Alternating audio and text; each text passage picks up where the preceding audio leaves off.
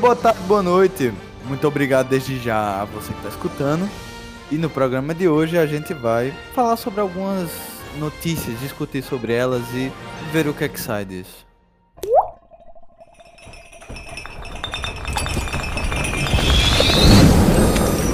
Você está ouvindo Kcast. E hoje comigo eu tenho, como sempre, Leandro. E aí, Leandro? E aí, Arthur, tudo bem? Tranquilíssimo. Milton!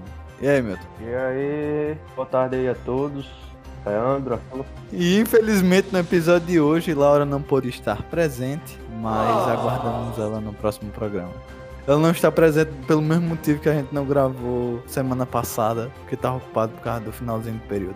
Enfim, qual a primeira notícia de hoje? Como estamos no meio de uma pandemia, né? Acho que a primeira notícia que a gente vai comunicar aqui é em relação ao Covid-19, que foi que recentemente aí a, uma da- das vencedoras do Nobel de Química, né, a Jennifer Doudna, ela criou um teste que promete aí detectar o Covid-19 em apenas 5 minutos. Se torna aí muito, muito viável e interessante essa, essa descoberta e que provavelmente vai ajudar bastante aí na questão do combate aí ao, ao coronavírus, né? Uma vez que vai possibilitar que se tenha aí um diagnóstico do, do Covid-19 em quase que imediato. Os antigos testes demoravam cerca de uma semana, né? O de sangue demorava uma semana para sair o resultado. Isso está relacionado com, com a questão de confiabilidade do teste também, né? Aqueles testes que demoravam mais, eles tinham aí uma, uma porcentagem maior aí de um diagnóstico certeiro, um diagnóstico correto. Enquanto aqueles que eram em menos tempo, né? Por exemplo, tinham que sair o resultado em, em até 15 minutos e que ele poderia dar aí um falso positivo ou um falso negativo.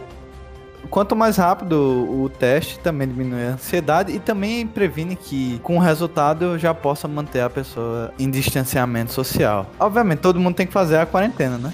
É importante ressaltar que esse teste de 5 minutos não quer dizer que ele vai ser menos confiável. Isso se for completamente aprovado aí, né? Porque ainda, como disse, está em teste. Tá em ela de ela apenas né? criou faz, em fase de teste, justamente. Mas aí seriam tipo 5 minutos e sair com um nível de confiabilidade aí muito alto. Próxima notícia. A manchete é: Cientista brasileira cria shampoo com cafeína para tratar a calvície. Essa aí vai para alguns amigos meus, né? Inclusive, acho que É, até. Duas coisas muito boas aí, né? Cura de calvície e a cafeína. né? Mas alguns, Sem direto, né? Sem direto. alguns amigos seus aí você também, né? Exatamente.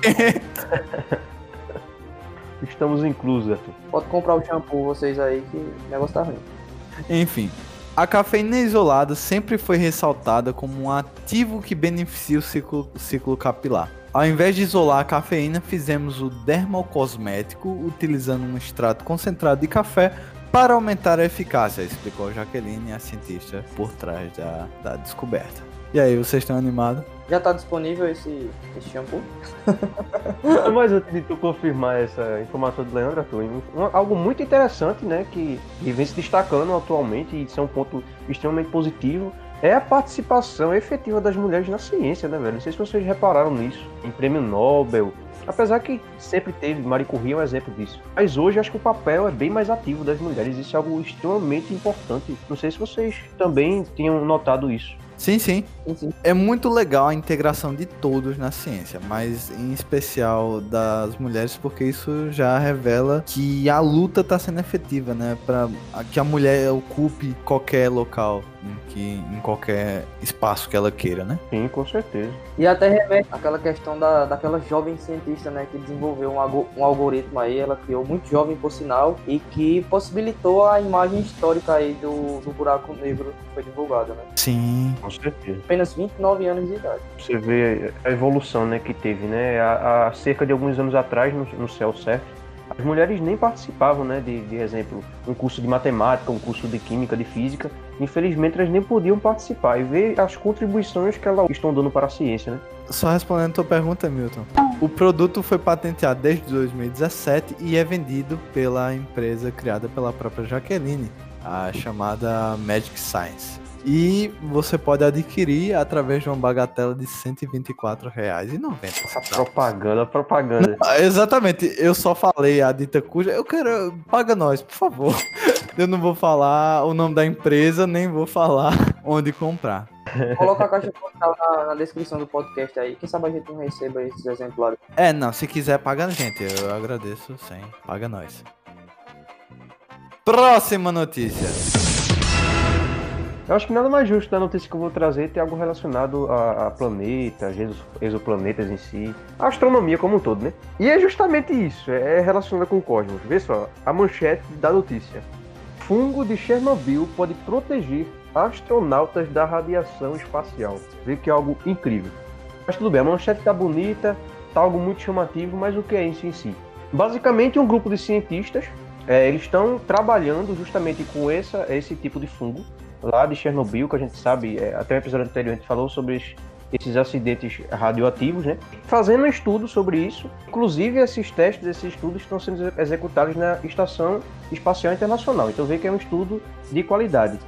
É o fungo, é o Cryptococcus neoformis. Não sei se eu pronunciei certo, qualquer coisa deixa na descrição o nome certinho. Esse fungo, em específico, ele absorveu cerca de 2% dos raios cósmicos que atingiram ele. Aí você pode me perguntar, pô Milton, mas 2% é muito pouco. Sim, mas a quantidade da amostra que foi utilizada foi cerca de 2 milímetros de espessura.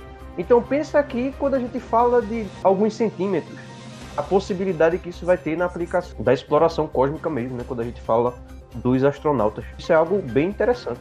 É, voltando ao programa anterior sobre radioatividade, quem não escutou, escute. Tá muito bom, apesar da minha edição expressa. Eu tenho vontade de fazer uma versão remasterizada daquele episódio, mas deixa pra depois. Uma das coisas que mais dificulta em relação à exploração espacial é justamente a radioatividade. E algo interessante desse fungo é que ele auto-replica, né? É uma característica dele. Então, se ele sofre algum dano da radiação, ele auto meio que se protege, ele se replica, ele mesmo se, se, se cura, basicamente. Reprodução assexuada? Não, não, ele se recupera, né? Isso, ele se recupera. Ele, na verdade, ele se auto-replica, né? Se ele sofre um dano, ele se replica e aquele novo fungo já vai absorver novos raios cósmicos e assim sucessivamente. Próxima notícia. Em uma notícia recente, cientistas descobrem química por trás de, de uma pedra natural que brilha no escuro. Esse foi um estudo conduzido aí na, na Universidade de Turku, na Finlândia, e que investigou a composição química de um tipo de sodalita e que pode ajudar aí no desenvolvimento de novos materiais sintéticos aí luminosos no futuro, né? Esse estudo, que foi conduzido na, nessa universidade referida, que está na Finlândia, ele descobriu o porquê dessa pedra, que é conhecida como Rachmanita, brilhar no escuro. Essa descoberta, ela, está, ela foi publicada no Chemistry of Materials e está disponível aí para leitura aí de forma completamente detalhada, né? É, esse mineral, ele é um, que é um tipo de sodalita, ele foi descoberto por geólogos aí no século XIX e pode ser encontrado no, no Paquistão, Afeganistão, Canadá e Groenlândia. Ele apresenta um leve brilho quando colocado no escuro e esse brilho ele é perdido a partir do momento que a pedra fica sob a luz. Próxima notícia.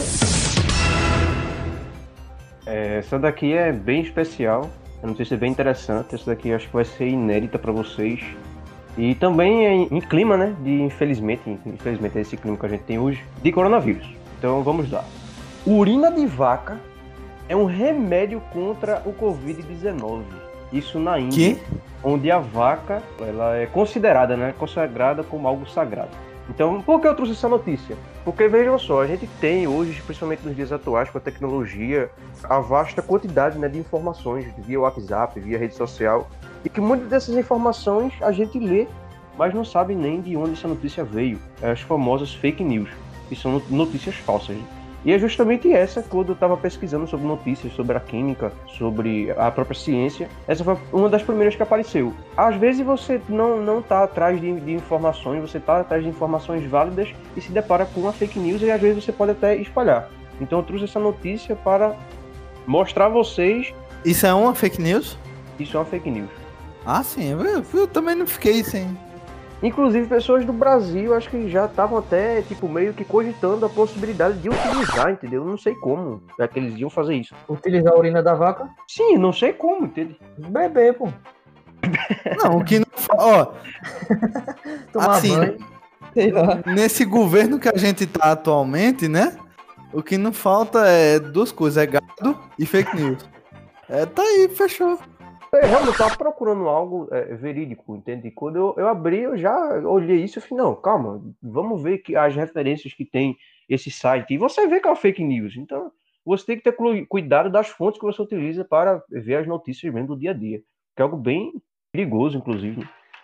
Eu vou fazer uma, uma, propaganda do bem aqui. É, o Instagram do GT19, que é o grupo de trabalho que tá não só por trás de, da doação de álcool para hospitais e comunidades carentes, mas também está trabalhando no combate à desinformação.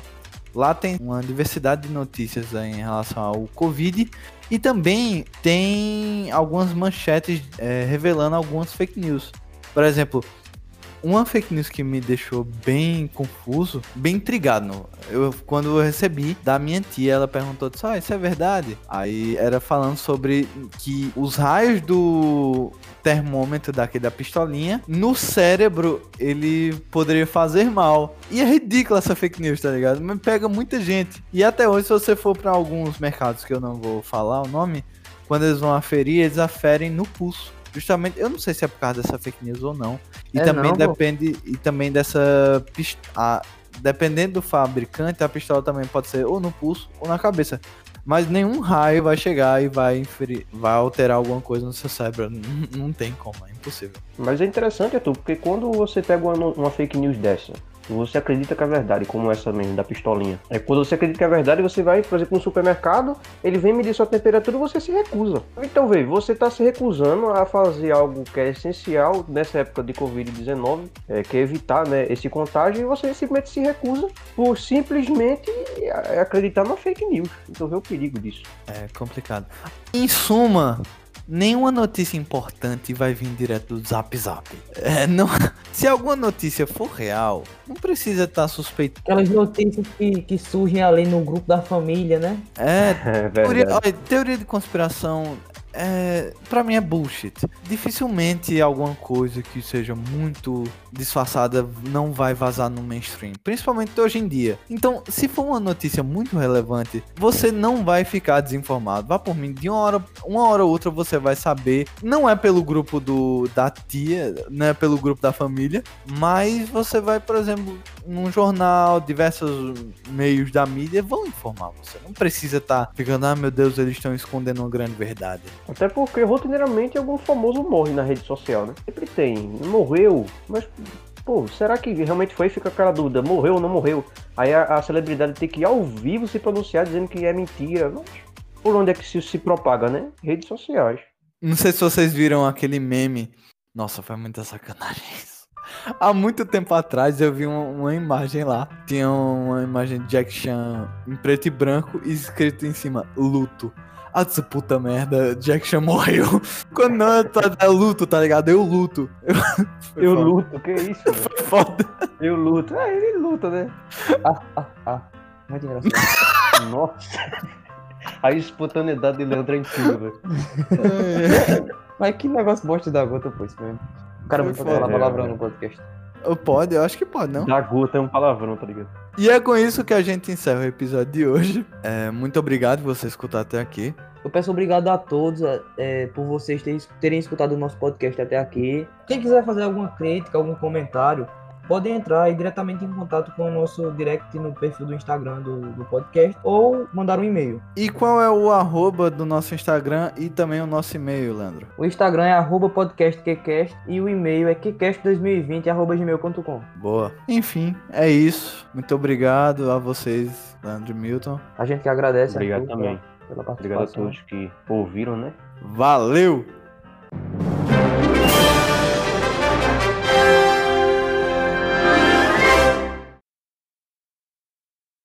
Bom dia, boa tarde, boa noite. E aí, como é que você tá?